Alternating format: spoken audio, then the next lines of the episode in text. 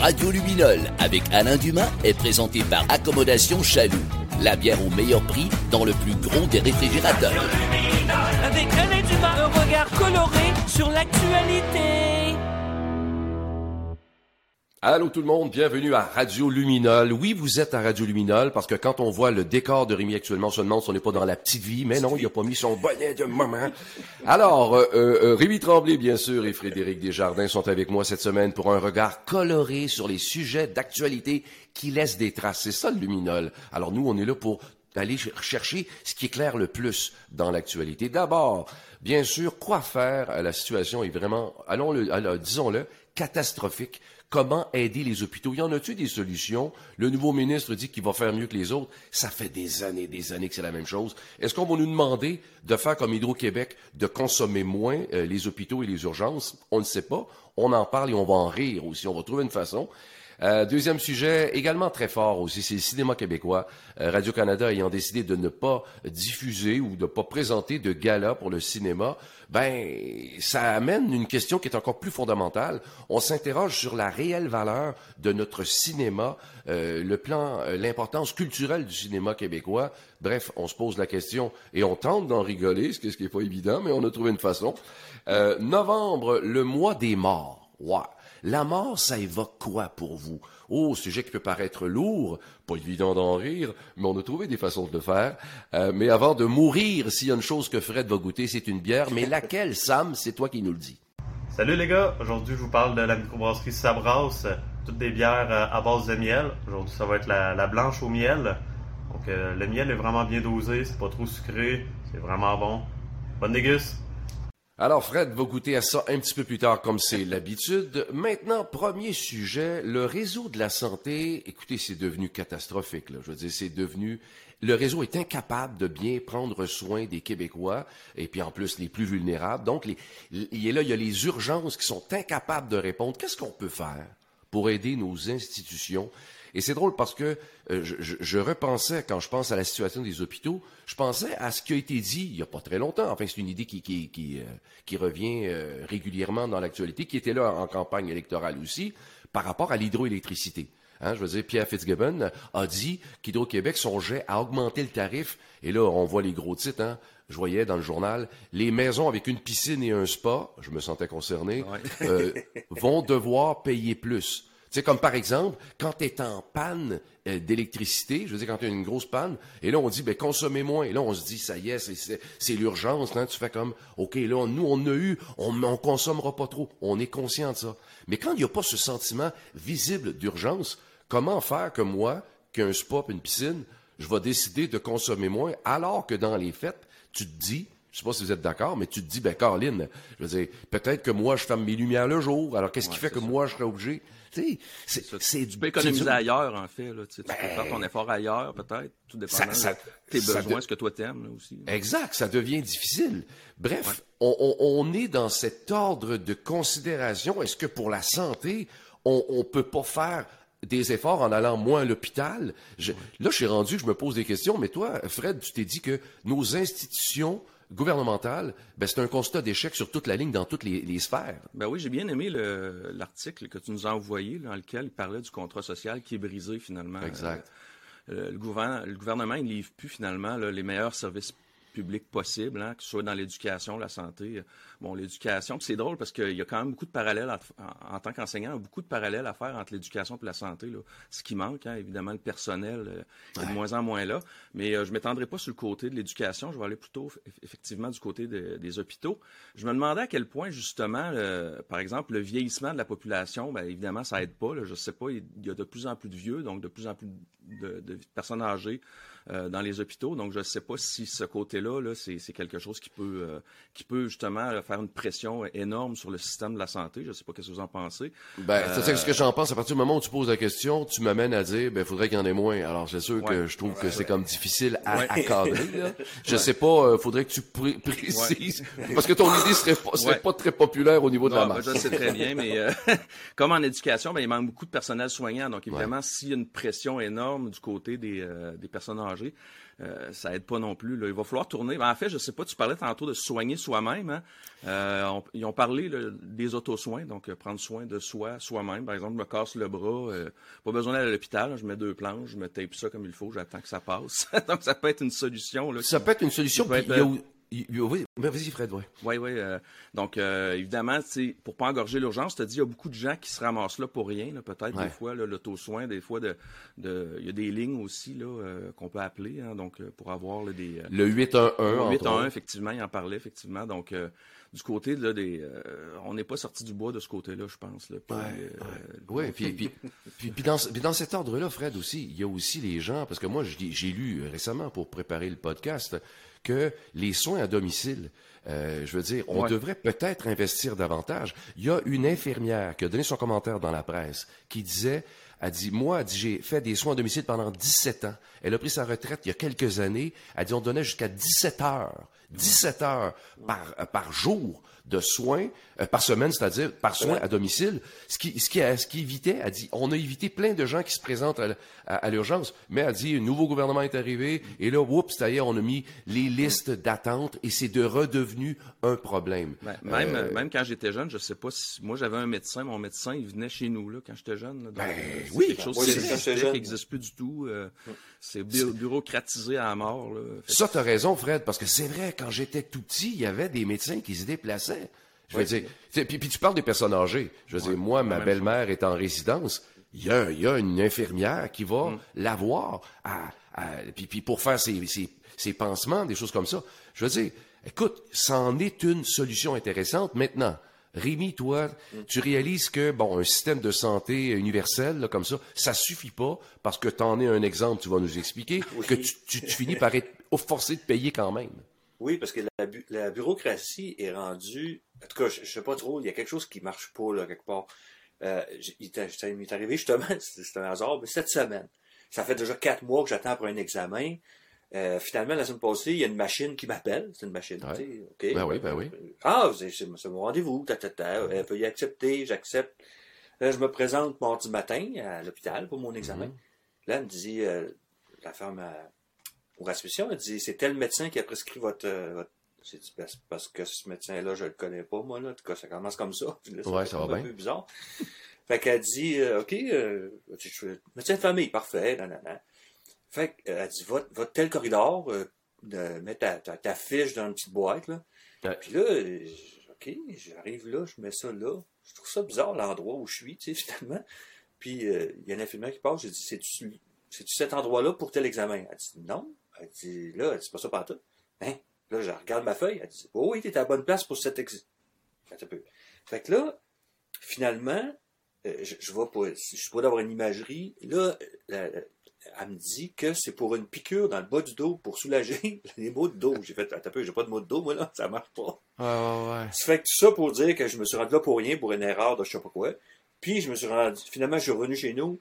Puis là, j'ai dit là, ça fait quatre mois que j'attends, je suis tanné, euh, je, je m'en vais au privé. Fait que j'ai décidé d'aller au privé parce que là, je vais avoir des, des résultats. Fait que finalement, on paye tout le temps, tout le temps, que ce soit, euh, puis la bureaucratie ou quoi que ce soit. Fait que j'ai fait, euh, je me suis défoulé. Fait que j'ai fait ma petite tune, euh, sur euh, qu'on paye pour tout. Et- On écoute ça avec écouter, plaisir. mon- mon petit- Ce que je fais pour les boss, payer, payer.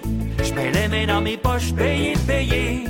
Et je sens qu'on me crosse, payer, payer, payer, payer. J'ai le goût de pleurer. Le système de santé, payer, payer. Et l'électricité, payer, payer. Je vais tout flamber, tout ce que j'ai mis tant d'années à me ramasser. Payer ma chirurgie qui pressait en hostie pour que la bureaucratie fasse des congrès aux îles Fidji. Réhypothéquer ma maison pour contrer l'inflation. Pendant que le gouvernement se vote des augmentations, il y a quelque chose qui cloche. Payez, On frise la catastrophe. Payez, payez. J'suis la fée carabosse. Payez, payez, payez, payez. J'ai le goût de pleurer. Le système de santé, payez, payez. Et l'électricité, payez, payez. Et je vais tout flamber, tout ce que j'ai mis tant d'années à me ramasser. Faut payer. Ouais, payer, payer, payer, payer. C'est le système est fait que on essaie d'aider les autres. Moi, je, moi, je suis pour un système comme on a, parce que s'il fallait être aux États-Unis, ce serait atroce. Maintenant, ce que tu dis, Rémi, c'est que en plus de payer, parce qu'on paye le système de santé, on se retrouve avec et à cause, je pense que ton exemple est clair, de d'une problématique de congestion et de bureaucratie à outrance que, je veux dire, on finit par faire des erreurs tellement graves que c'est encore nous autres qui payent. Bon, Oui, puis, euh, tu sais, regarde, Alain, je veux juste continuer mon petite affaire. Je veux Ben pas oui. prendre trop de temps. Mais quand j'ai appelé au privé, là, j'ai appelé, la, la fille m'a répondu, c'est pas, là, votre moment d'attente est involontaire. C'était direct. non, non. Elle m'a appelé, elle m'a répondu, elle dit, allez sur le site, envoyez votre, votre prescription par, par, par courriel. J'ai envoyé ma prescription par courriel. Quatre minutes après, je vous jure, je reçois une plage horaire. Est-ce que tu peux venir telle affaire? Je vais Non, mardi ça. prochain. Hey, c'est parce que là, le- si le privé Non, est capable non, de faire non, ça, non, le non. public est capable de le faire. tu sais. mais moi, c'est ça qui me fait peur un petit peu. tu sais. Je pense qu'un peu de privé, ça, ça serait bon. Mais en même temps, tu sais, si, bon, tu as vu à quel point c'est excellent du côté du privé, mais là, si les médecins s'en vont tous du côté du privé, Non, la que, question n'est ce pas là. C'est pas, c'est pas ce que. Rémi dit, Fred. Euh, euh, on est d'accord, mais c'est pas mais- ça. C'est qu'il dit si on est capable d'avoir une organisation aussi bien Exact. huilée, je veux dire, elle devrait un peu moins manquer d'huile. On est d'un extrême à Oui, l'autre. Là. ouais, mais c'est ce que je veux dire. C'est qu'à ce moment-là, quand même, euh, le public va peut-être euh, aller de moins en moins bien, finalement. C'est juste ça que je veux dire. là. Si euh, on met de plus en plus de privé, peut-être les médecins vont aller de ce Ouais, non, c'est pas de mettre du privé, je Non. réitère. C'est de faire que le système public soit moins lourd. Exact. OK, mais comment tu fais? Ben, Ben, parce ils que peuvent c'est- faire comme le privé. Exact. C'est Il y c'est a peut-être d'avoir. machine qui marche, puis quelqu'un qui répond au téléphone, puis qui Exact. dit OK. Ben, euh, ben, du Déjà que ce privé, soit pas une machine qui t'appelle, ça, ouais, ça peut être une façon regarde, de faire. Fred, on paye cinq- quasiment 50% de tes, impôts vont à la santé. C'est quelque Oui. chose qui marche pas, là. Ouais, je sais, ben, il y a du dégraissage à faire quelque part, probablement. Exact, exact, exact. Et- Mais on dirait que c'est comme. Dès que ça devient public, c'est comme impossible. Est-ce que dans l'histoire du Ouais. Québec, c'est déjà arrivé dans, dans une, dans une société d'État qu'on dégraisse? Je- Ben, écoute, c'est drôle que tu dis ça, parce mais non, mais en même temps, je veux dire, c'est comme quand on parle de la, de la SAQ, on parle de tout. Quand on dit que quelque chose a pas de compétition, ça devient dur en maudit d'être performant parce qu'on sent pas le challenge. Ouais. Là, le challenge, il est dans le, il est dans le public. C'est pas qu'on veut qu'il y ait plus de public, euh, de privé. On veut pas que, mais on veut être capable de sentir que le système, il roule mieux. Je veux dire, l'infirmière dont je vous parle des soins de, de santé, je pense que c'est quand c'est Barrette qui est arrivé que ça a fait comme, oups, ça a tout changé. C'est parce que le problème étant aussi, c'est qu'on change toujours de capitaine pour le bateau. Je veux dire, il veut amener son équipe, sa façon de faire. C'est comme une équipe de hockey, ça. Je veux dire, à un moment donné, quand on va en avoir un bon, là, un bon principe, il faudrait être capable de le garder et de valoriser ce qu'il est. Jusqu'à présent, on n'a pas grand-chose à valoriser. Donc, on pourrait facilement améliorer le système public sans qu'il devienne un système privé. En tout cas, ça, c'est à souhaiter. Mais tu sais, moi, moi, j'ai quelque chose d'un peu plus fou, hein, et, et- et par chance, c'est un peu le but de, oh, c'est un peu le but de Radio Luminol. Euh, moi, je me suis dit, dans le fond, là, le best, là, tu sais, pourquoi pas aller dans le sens de... Moi, je pense que c'est la méga solution pour désengorger les hôpitaux et les urgences. On, ferait appel à des tutoriels sur YouTube. Oui, oui, des tutoriels qui vont amener les gens. C'est pas de soigner soi-même, mais c'est parce qu'on n'a peut-être pas les connaissances, mais il y a des tuteurs sur euh, YouTube qui savent comment vous soigner, et j'en ai un exemple ici.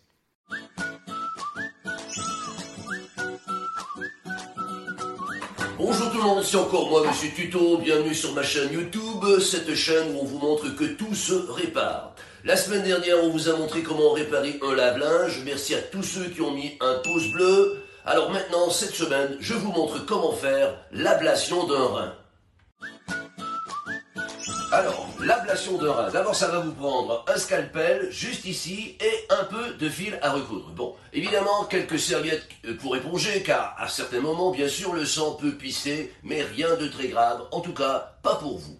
Alors voilà, la première chose, en amont, vous aurez fait un peu d'espace pour que la personne puisse s'allonger, et ensuite, après bien avoir visualisé où se trouve le rein, eh ben, vous insérez soigneusement votre scalpel afin de pratiquer l'incision. Bon, évidemment, il y a de petits muscles qui sont là dans la région, mais le scalpel se ferait un chemin, je vous prie de me croire. Alors voilà, et un coup que vous allez apercevoir le rein, vous le retirez et hop, ce soir on mange des oignons. Voilà.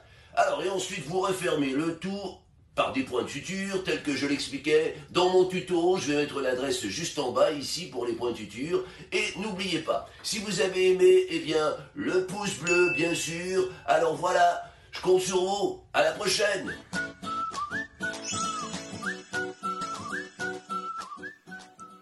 Eh, je pense que Monsieur Tuto, ça a l'air à faire fureur. En tout cas, Rémi, avec ton gant bleu, c'est clair que ça a l'air à faire ton affaire. En plus que tu as l'air d'une chambre d'hôpital cette semaine. Alors, c'est tout à fait dans le contexte. Euh, on va maintenant parler de quelque chose qui est malade également aussi. Bah, malade, je pense qu'on peut en parler. C'est le cinéma québécois. Euh, malade, en fait, du fait que euh, depuis que Radio-Canada a dit que, bon, il ne présenterait pas le gala du cinéma, bon, il y a Rémi Girard qui s'est mis à, à, gueuler en disant que ça n'avait pas de sens, et puis tout le monde s'est plaint. C'est triste comme situation. Maintenant, on va quand même comprendre une affaire. C'est que le cinéma québécois, comme tout le cinéma en quelque part, depuis la pandémie, ben, le cinéma québécois, ça a été un fait. Je veux dire, le, le public était plus là. Donc, les salles de cinéma ont été désertées. Alors, c'est sûr que ça aurait pu être une aide d'avoir un gala pour refaire une place au cinéma dans euh, les chaumières, à la télévision.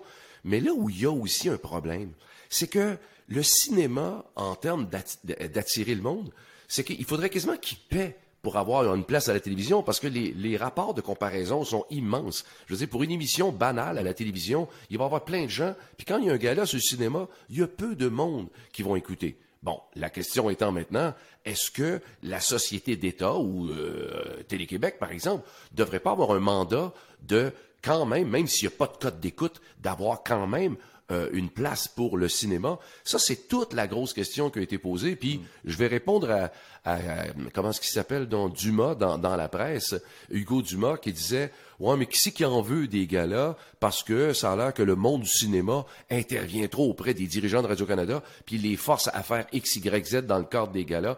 Ça, par contre, je dirais une chose, la notion des galas, c'est pas juste le gala du cinéma, parce que je me rappelle d'être allé dans plusieurs galas dans ma vie, et puis d'être allé, entre autres, avec Gilles et Michel à l'époque du Zoo de la Jungle. On est allé dans un gala de la disque, et au moment où on est, on est en nomination, ben on réalise que les caméras sont bloquées sur toujours le même monde, les mêmes artistes qui sont là. Alors, de la magouille ou de la façon d'orchestrer des galas, c'est pas juste le gala du cinéma. Non, je pense que la question est beaucoup plus large et elle est une question de notre culture. Est-ce qu'on a encore capacité pour concurrencer avec tout ce qu'il y a dans le monde d'avoir notre place? Fred, c'est un peu ton point de vue, toi. Ah, vous allez dire, les gars, encore, ah, Fred, de bien négatif, mais qu'est-ce que tu veux? euh, euh, on revient ici à l'identité hein, québécoise qui disparaît, là, tranquillement, pas vite. C'est encore, c'est encore. Euh, donc, on a beau essayer de se convaincre que c'est pas le cas, mais c'est la réalité, dans le fond, hein, le cinéma. Donc, ça intéresse. Moi, je suis enseignant, je sais pas pour toi, Rémi, mais euh, quand je parle à mes étudiants de cinéma québécois, de chansons québécoises, c'est des gros points de réaction. Les autres, ils sont scotchés sur Netflix, Amazon, Spotify, de ce monde. Donc, toute la culture québécoise, c'est quelque chose d'évacué pour eux autres. Là. Euh, Est-ce qu'on a un rôle à... Moi, j'essaie, hein, je fais écouter des chansons, tout ça, mais ça les intéresse pas. Là, euh, ça, pour eux autres, ça a l'air ringard. Là. Euh, Jean, Jean Leloup, Beau Dommage, Harmonium. Euh, tout, tout, ça, c'est ringard pour eux. Ouais, ouais, même les, les, trois accords, très peu connaissent. Là. Euh, quand on essaie de les, les, intéresser à notre culture, là, ils trouvent ça vraiment, vraiment là, dépassé pour eux autres. C'est, c'est triste à dire, mais je vois pas comment on, on peut revenir là, à, à, intéresser. Il y a une question de budget aussi, peut-être, je sais pas. Hein, quand tu parles, tu parlais de films, là, euh, les films américains, c'est des budgets extraordinaires. Là. Nous autres, c'est puis nos, nos, artisans réussissent à faire des affaires vraiment tripantes là, avec peu de moyens, ce qui est. Ouais, peut-être Fred, mais d'un autre côté, je veux dire, je, je, je, repense toujours à ce film qui s'appelait Duel que, que Spielberg avait fait dans ses oui, carrières, qui était un film banal ouais. et rien, mais qui avait réussi à attirer. Je je crois pas que c'est une question de production, c'est une question de visibilité, autant ouais, pour le cinéma que pour la musique. Je disais cette semaine que sur Spotify, la façon que ça fonctionne, c'est que euh, est noyée la musique québécoise, que c'est à partir du moment où euh, les algorithmes font que si tu décides d'être sur Spotify puis tu dis que t'aimes une musique de, je sais pas, de Jean Leloup, on va aller t'associer d'autres noms avec ça. Mais je veux dire, tous ceux qui vont écouter plus l'autre nom vont générer plus sur ton Spotify.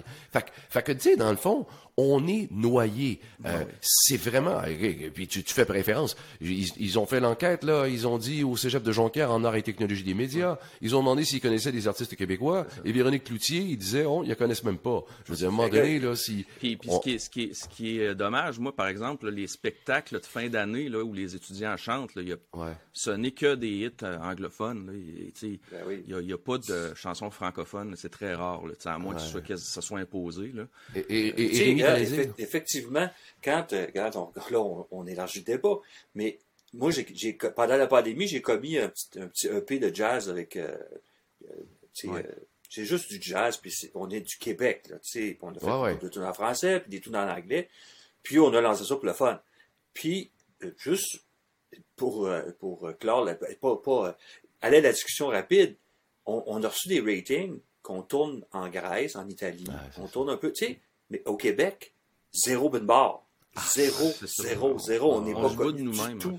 C'est comme, fait que là, je sais que c'est du jazz, c'est juste le fun, mais tu sais, c'est pas normal que. Je, je, je, je suis un no-name, là, c'est correct, là, mais Ouais, c'est pas ouais. ça que je veux dire. Je veux dire que tu, tu tournes en Italie, mais tu tournes pas au Québec. Mais voyons donc, c'est quoi et- cette et- et- et c'est pourquoi des gens au Québec qui ont réussi en quelque part se sont dit on est un village gaulois. Si en Oui. quelque part on veut que notre culture, en fait non, nos idées hein, à la base, partons simplement de nos idées, elles aient du rayonnement, il faut jouer large. Et puis c'est un peu ça l'affaire. Il faut trouver une façon qu'on puisse être vu, entendu, parce que nos œuvres, elles sont aimées, mais elles ne sont pas vues. Je veux dire, c'est comme à l'épicerie, quand il y a le gars qui fait son étalage, puis il dit, moi mettre mon produit en avant de l'autre, eh ben là, on est dans l'épicerie du monde, dans la culture, et nos produits sont à l'arrière-fond et on ne les voit pas. Maintenant, c'était pas bon, là, euh, il y a, Ben. des, il y a des, des films québécois qui ont été repris hein, dans, les Amériques, en plus, en- Ouais, en- c'est vrai. aux États-Unis, puis tout, là. Ben, bon, exact, exact. bon. Et moi, moi, mon point de vue, les gars, c'est que, vous savez, durant la pandémie, là, on s'est dit, on peut pas aller ailleurs. Donc, on s'est dit, on va visiter le Québec. Et on s'est dit, waouh, hey, c'est donc bien beau, tel coin, c'est notre...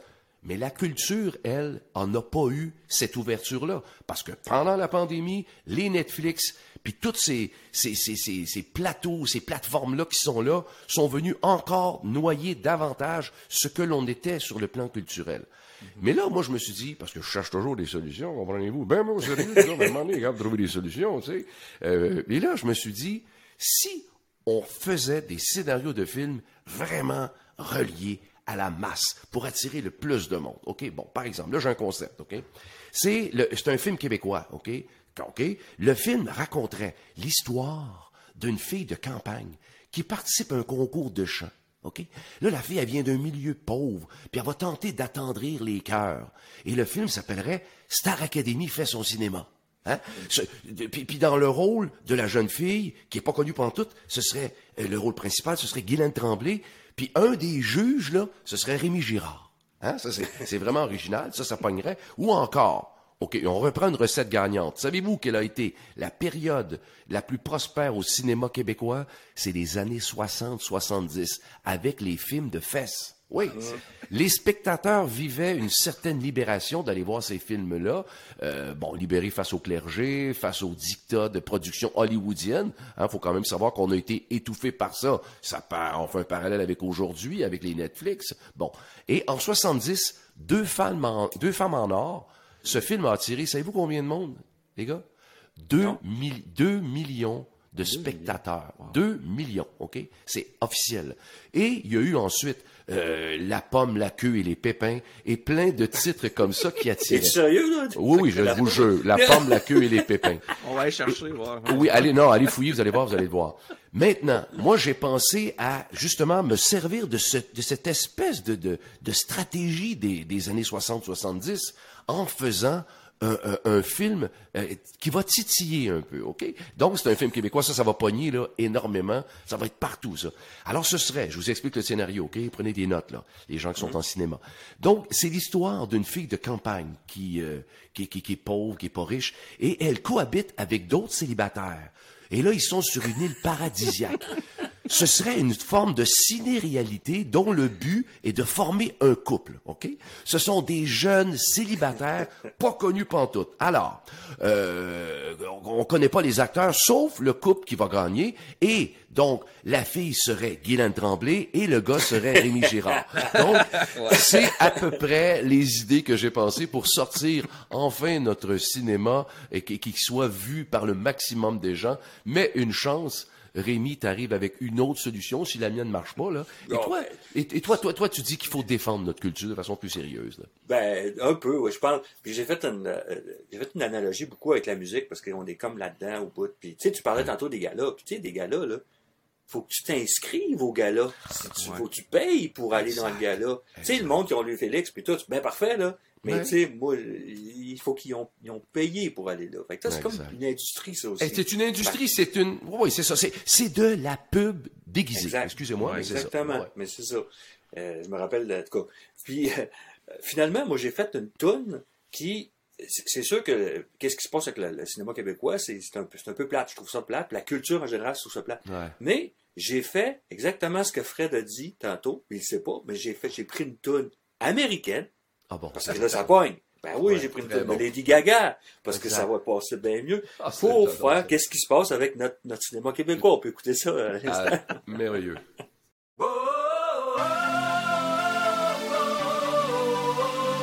Qu'est-ce qui se passe au grand écran?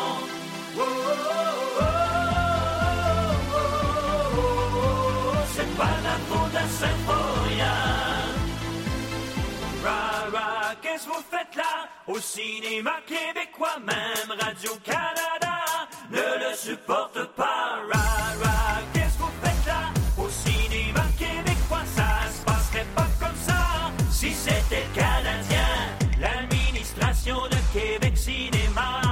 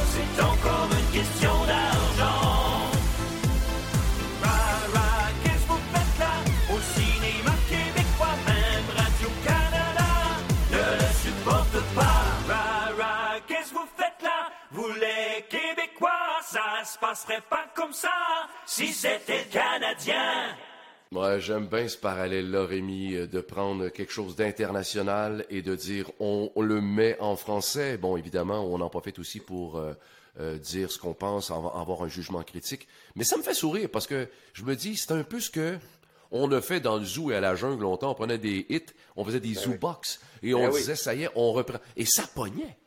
Ça pognait. Ah oui. C'est-à-dire que la question étant, est-ce que c'est vraiment notre langue ou le support ou bedon, et puis c'est beaucoup ça encore, ça revient à dire, ça revient à dire que comme c'est en masse vu et écouté, nos oreilles accrochent. Le beat, il pourrait être écrit par euh, Fred Saint-Gelais ou n'importe quel Québécois qui va faire de la musique, mais il n'y a pas une vue aussi évidente, il n'y a pas une reconnaissance aussi claire à l'oreille, donc on accroche moins. C'est ça que ça veut dire. Sais. Euh, bon, là, il y a une affaire à laquelle on accroche, on parlera pas de nos oreilles, mais notre euh, gorgoton, euh, Fred, c'est le Ouais. moment de goûter cette fameuse bière. Oui, j'avais hâte de vous en parler. hein. C'est une bière au miel, en fait. Donc, Ah. ça brasse à Saint-Jean-sur-Richelieu. Vous voyez, la canette, elle ressemble à... À quoi? Ah, une abeille. Une abeille, Ah, effectivement. exact. Donc, euh, c'est vraiment euh, du miel de trèfle, 25% de miel dedans. Ah, wow. Quand Sam m'en a parlé, j'y ai dit, ouf, pas sûr. J'avais goûté souvent à des bières de miel, puis je trouvais que c'était trop sucré. Ça me, je trouvais Ben. pas ça bon. Il m'a dit, non, goûte celle-là, tu vois, elle est vraiment, vraiment très bonne. Légèrement sucrée. Puis effectivement, c'est le cas. Vraiment très, très bonne. 5% Donc, euh, vous voyez, belle 5 couleur. d'alcool et, Ouais. et, et même avec un- un- une importance de miel de même, Ouais, elle est pas trop sucrée. Oui, effectivement, c'est Ah ça. bon? Donc, euh, donc, petite odeur de miel, hein? Mhm.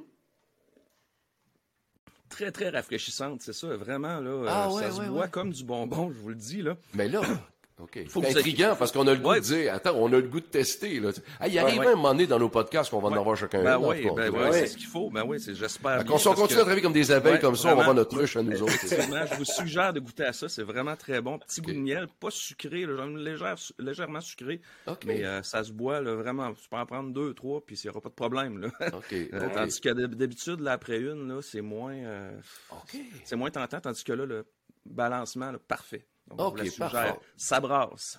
Excellent. Bon, ben, encore un pouce? Ouais, ouais, un pouce, ça. Encore un pouce de M. Tuto. Euh, le, mo- le mois des morts maintenant, il y a toutes sortes. euh, bon, enfin, on, écoutez, on, ça commence, ça commence toujours avec l'Halloween et puis on y est, mais on, on faut pas perdre de vue que c'est le mois des morts et ça a toujours été appelé comme ça. Moi, ça m'a toujours dit que ça me down un peu parce que le mois de novembre, moi, je l'ai, je l'ai dit, c'est peut-être le pire mois pour moi de l'année quand on commence à perdre la lumière un peu.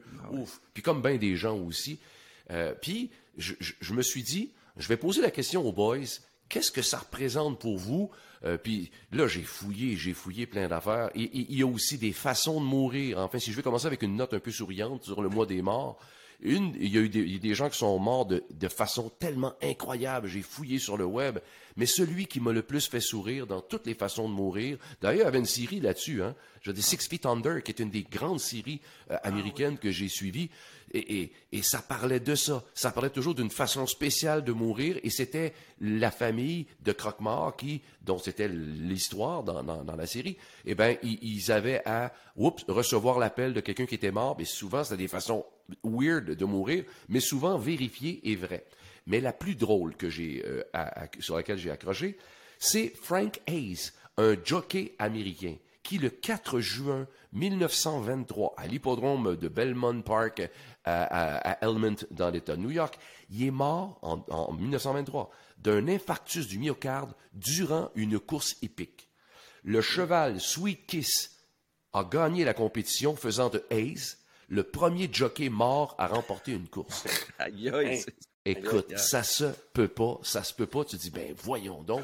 Mais, mais, mais, je, mets- je mets un peu de sourire parce que je veux passer la POC à Rémi qui, d'entrée de jeu, m'a dit, ah, moi, j'aime pas la mort, moi, j'aime pas la mort. Alors, Rémi, ben, là, avec, avec ce petit sourire-là, je pense pas que t'aimes plus la mort, mais raconte-moi que t'aimes pas la mort. Et Non, j'aime vraiment pas ça parce que c'est comme euh, des phobies, toutes sortes de cas. Tu sais, Ah ouais. j'aime pas ça. Ah, c'est- vraiment. Mais je me suis quand même dit, garde, euh, euh, ok, je, je sais que je vais mourir, mais avant, je, je peux-tu faire une coupe d'affaires? Fait que je me suis amusé. Tout le monde sait que j'aime le vocal. J'aime ça Ouais. beaucoup. Fait que je me suis amusé à faire beaucoup, beaucoup de vocal. Attends, là, là, toi, tu t'es dit, attends, Rémi, là, tu t'es dit, Alain propose de parler du Oui. de mort, la mort, et là, tu t'es dit, OK, je vais faire comme si j'ai mon bucket list, ma dernière affaire que je veux faire avant de mourir. En plus que tu es déjà sur ton lit de mort cette semaine, on voit bien les draps. T'as dit, t'as dit, je vais faire la dernière affaire avant de mourir? pas, pas la dernière affaire, mais non, je, je vais, me- je vais me sais, je- vas te gâter. J'aime ouais. ça le vocal, je vais me Ah gâter, oui. tu sais, parce que c'est pas la dernière affaire, j'espère, le Christy, wow, ça va faire, non, non, ça. Fait que je, me- je me suis, j'ai Ok. empilé des tracks de vocal et je me suis amusé vraiment Ah, ça. beaucoup. Avec une pièce, j'ai dit, regarde, j'aime beaucoup le vocal, j'aime beaucoup les dessins animés. Alors, j'ai joué, j'ai, Oh joint la mort avec Monsieur Lucky Luke, et puis on peut écouter, euh, le- Avec plaisir. peut écouter ça. et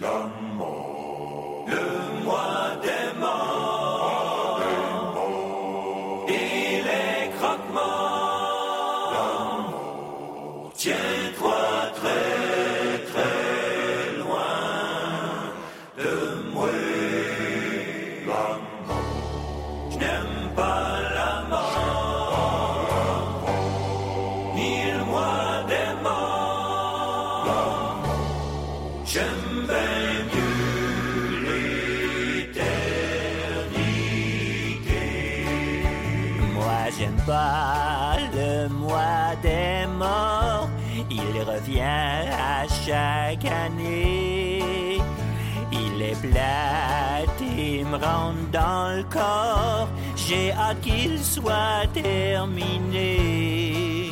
Les Les journées sont de plus en plus courtes.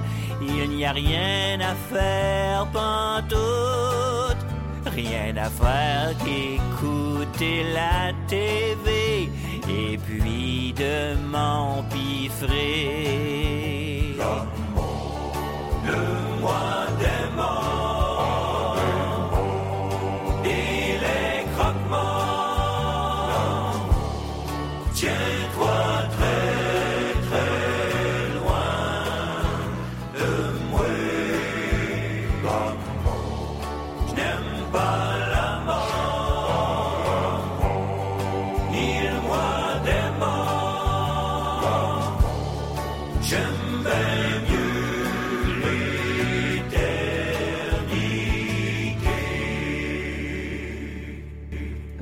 Que c'est bon, Rémi. C'est vraiment, là, puis, puis d'avoir choisi Lucky Luke comme ça, là, ce côté-là, vraiment de, on sent toute l'âme du gars qui dit, moi, je vais m'éloigner, je veux pas vivre la mort. Mais en même temps, je veux dire, puis c'est une façon, hein, encore une fois, de, de, de, de- d'exhorter un peu, de, de sortir de notre peur en le traitant de cette façon-là.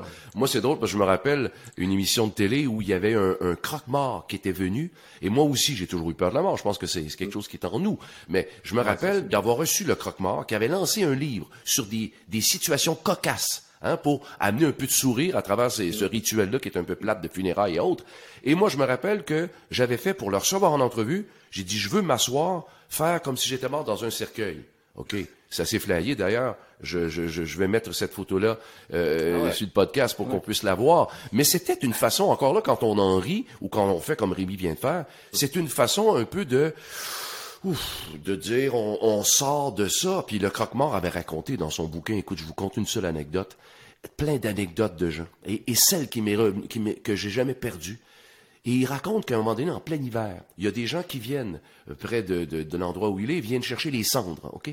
C'était en plein hiver, c'était glacé, la route. Et à un moment donné, là, ils s'engueulent un peu, le couple vient chercher les cendres, et bon, ils signent les papiers, ils paient le tout, et les gens partent. Ils sont incapables de monter la côte. Et à un moment donné, il y en a un qui ça va faire. Il a mis un peu de cendre à terre.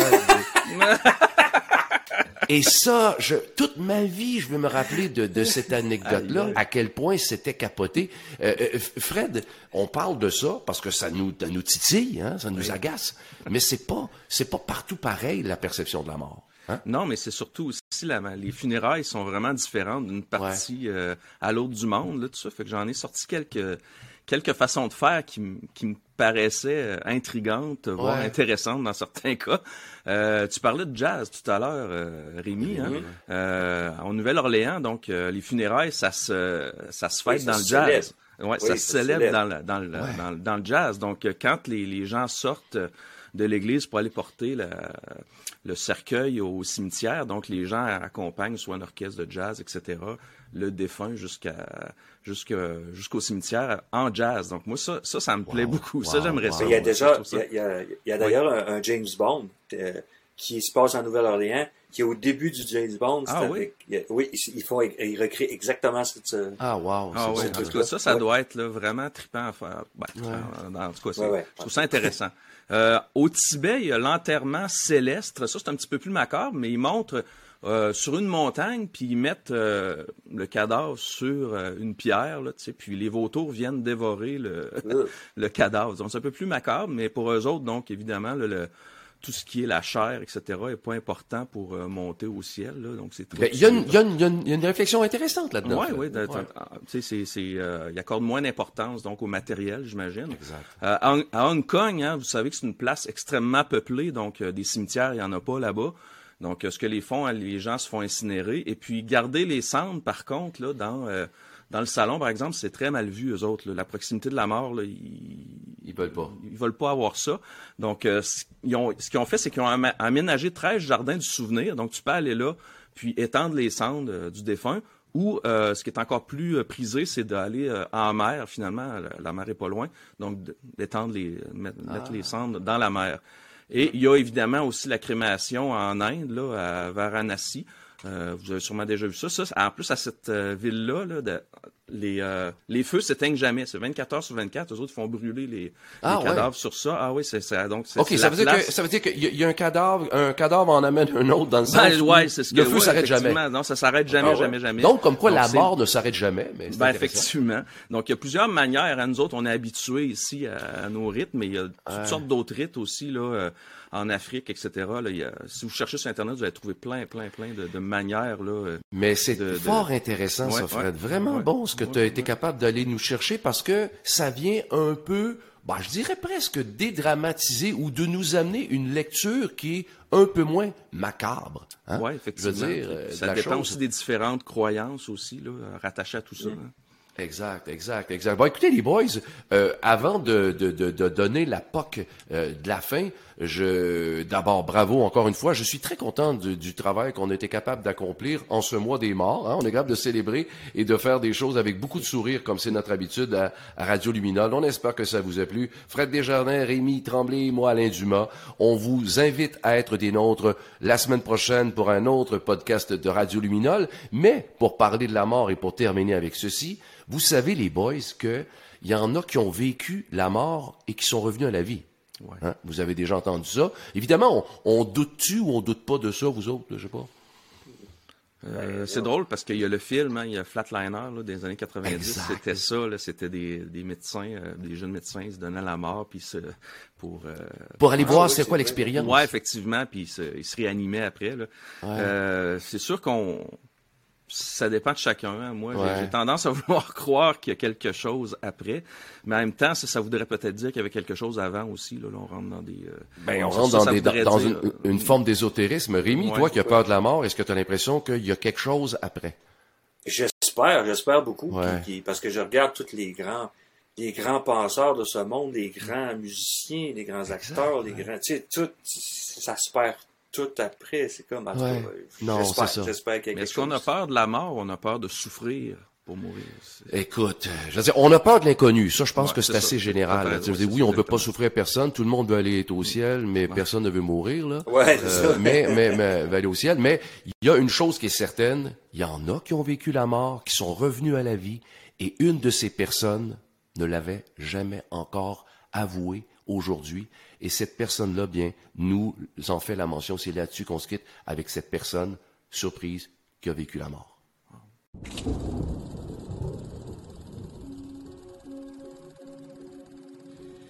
Ouais, j'ai, connu la mort, oui, c'est vrai. Puis je peux en témoigner, puis un peu comme tout le monde, dans le fond, qui ont vécu ça, j'ai, vu comme plein de lumière. C'est comme avait, il y avait plein de dirous CO dans la face de moi. Puis là, la lumière est devenue de plus en plus intense. Puis là, j'avais l'impression de sortir de mon corps. Puis j'ai vu comme un tunnel. Ouais, un long, long tunnel. Puis là, hop, toi, t'as jamais. C'était le tunnel La Fontaine, Tabaslac. Radio Luminol. Un regard coloré sur l'actualité.